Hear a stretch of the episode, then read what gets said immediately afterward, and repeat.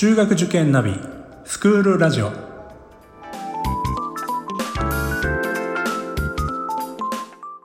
スクールナビゲーターののびるです。この番組は中学受験を目指すご家庭に学校の先生からの生の声や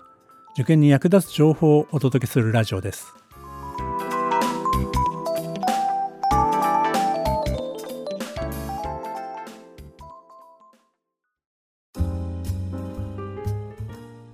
今回は残り2ヶ月の勉強法がテーマです。受験生はですねあと残り2ヶ月ちょっととなりましたね。この時期にですね、まあ、保護者の方から、ま、ご相談を受けること、ご質問等ですね、まあ、いろいろあるんですけども、他に何かやらせるべきことありますか？何か参考書とか問題集必要ですか？という、そういったですね、ご相談も受けることがあります。で私はですね、こういう時は、もう塾に任せてください。え他に何か買ったりする必要ありませんよ。ということで、えお答えしてるんですけども、時々ですねそうは答えてもですね自習室で勉強してる生徒を見るとですねあれ？なんか新しい参考書とか問題集持ってんじゃない？と。なんかちらっと見るとですねあれどうしたのこれ？なんか新しいの始めたの？って言ったらなんかお母さんがこれいいらしいって言って買ってきたんで、えー、やってるんだと先日面談であれほど言ったのに ということもまああの過去にはありましたただこの時期で大切なことってのは手を広げないってことなんですよ。塾のカリキュラムもそれから塾で使ってる教材もですね入試に向けて本当に考えられた教材を使ってるわけですよね。でその他にやるとすればもう本当に過去問この一択です。えー、まあ塾の宿題もですね時にはですね、えー、ちょっと脇に置いて今やるべきことに集中させた方がいいという生徒もいます。まあ、この辺りまた別の機会にお話ししますけどもまずはですね塾のテキストをしっかりやるそれから過去問えー、まあ大体今ですね受ける学校というのは、まあ、4校5校6校この辺りがまあ普通だと思います。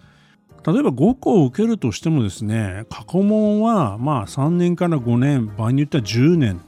まあ、これだけ量があるわけですしそれぞれ4教科があるそして1回目2回目入試なんていう場合もありますから、まあ、相当な、まあ、量のですね過去問をやらなくちゃいけないんですよね。そうなると、まあ、他の問題集に手を出してる暇はまずはないと思います。もしもですね、まあ、個別指導とか家庭教師とかですね、まあ、ダブルスクールですよね、まあ、そういったところで新しい教材を使っているようだったら、まあ、すぐにやめさせた方が私はいいと思います。まあ、手を広げすぎてですねどれも中途半端になって結局はあまり定着しないまま入試を迎えてしまう、まあ、一番最悪なケースですよね。まあ、それだけはやっぱり避けなければいけない、えー、そういうふうに思います。とにかくですね残りの期間というのはどれだけ精度を上げられるか、まあ、これが最大の目標になるわけですよね。入試本番でですねああこの問題やったことあるけど思い出せないあるいは解き方がわからないというのが一番なんか悔しいし悲しいですよね。またですね入試に出る問題というのはほとんどがまあ経験済みの問題なんですよ。まあもちろんですねあの多少そのまんまの問題じゃなくて、えー、少しひねってあったりとかすることはもちろんありますけどもでもほとんど特に算数について言えばですねほとんどがやったことがある問題が出るわけです。最難関校あたりになりますとですね、まあ、確かにオリジナリティの高いこれまでも見たことがないような、まあ、そういう問題も出ますけどもまあそれが解けなければ受からないレベルというのは一部の学校に限られてます。えー、まあ、そうではない学校で例えばオリジナリティ見たことがない問題が出た時にその問題が合否を分けるかというと、まあ、そういうことではないんですね。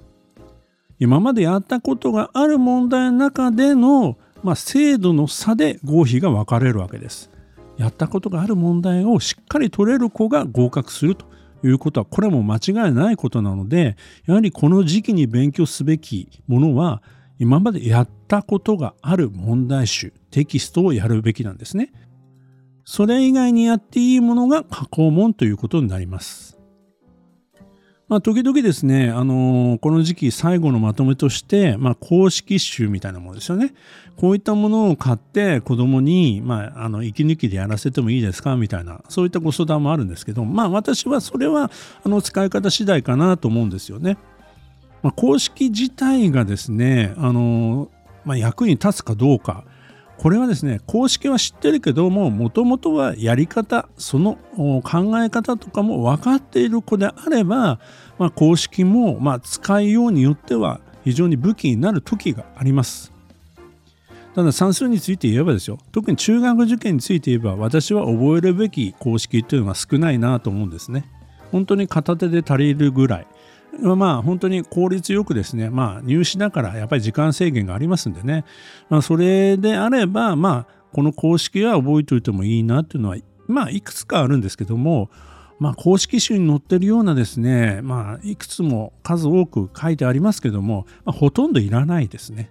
はい、あのまあ本当にその過程さえ分かっていれば応用が効きますし公式だけ覚えていてその成り立ちが分からないっていうのは逆に言えばえー、まあそれを外された時に、まあ、全く歯が立たないということになるのでやはり公式に頼るというのは良くないなと、えー、私は思ってます。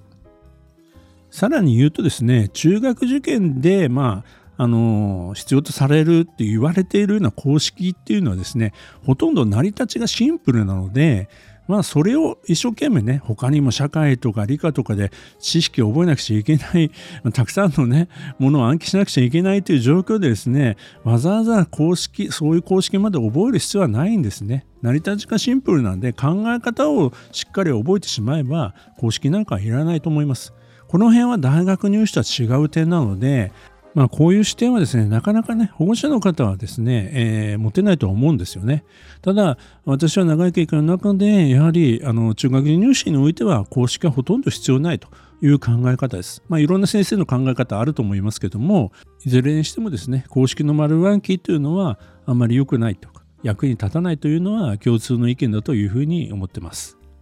まとめますと、まあ、残り2ヶ月の勉強法としてはですね、まあ、過去問とこれまでやった塾のテキストをしっかりやって精度を上げるということですね。手を広げないということが今一番大事なことです。そして保護者の方はですね、ぜひ、えー、子供を信じてですね、そして健康面、生活面のサポートを中心にお願いいたします。残り2ヶ月がですね、一番伸びる時期ですので、諦めずに最後まで応援よろしくお願いします。頑張っていきましょう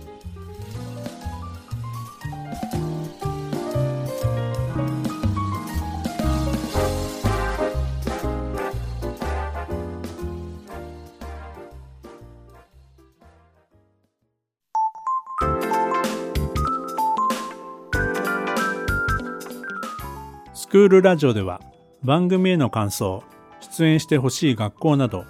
皆様からのお便りをお待ちしております。また、受験に関する質問や相談にもお答えしていきますので、概要欄の Google ホームからお気軽にお寄せください。Apple、Amazon、Google、Spotify などの無料のポッドキャストアプリで、購読やフォローなどのボタンを押していただくと、更新情報が届きますので便利です。それでは次回もスクールラジオでお会いしましょう。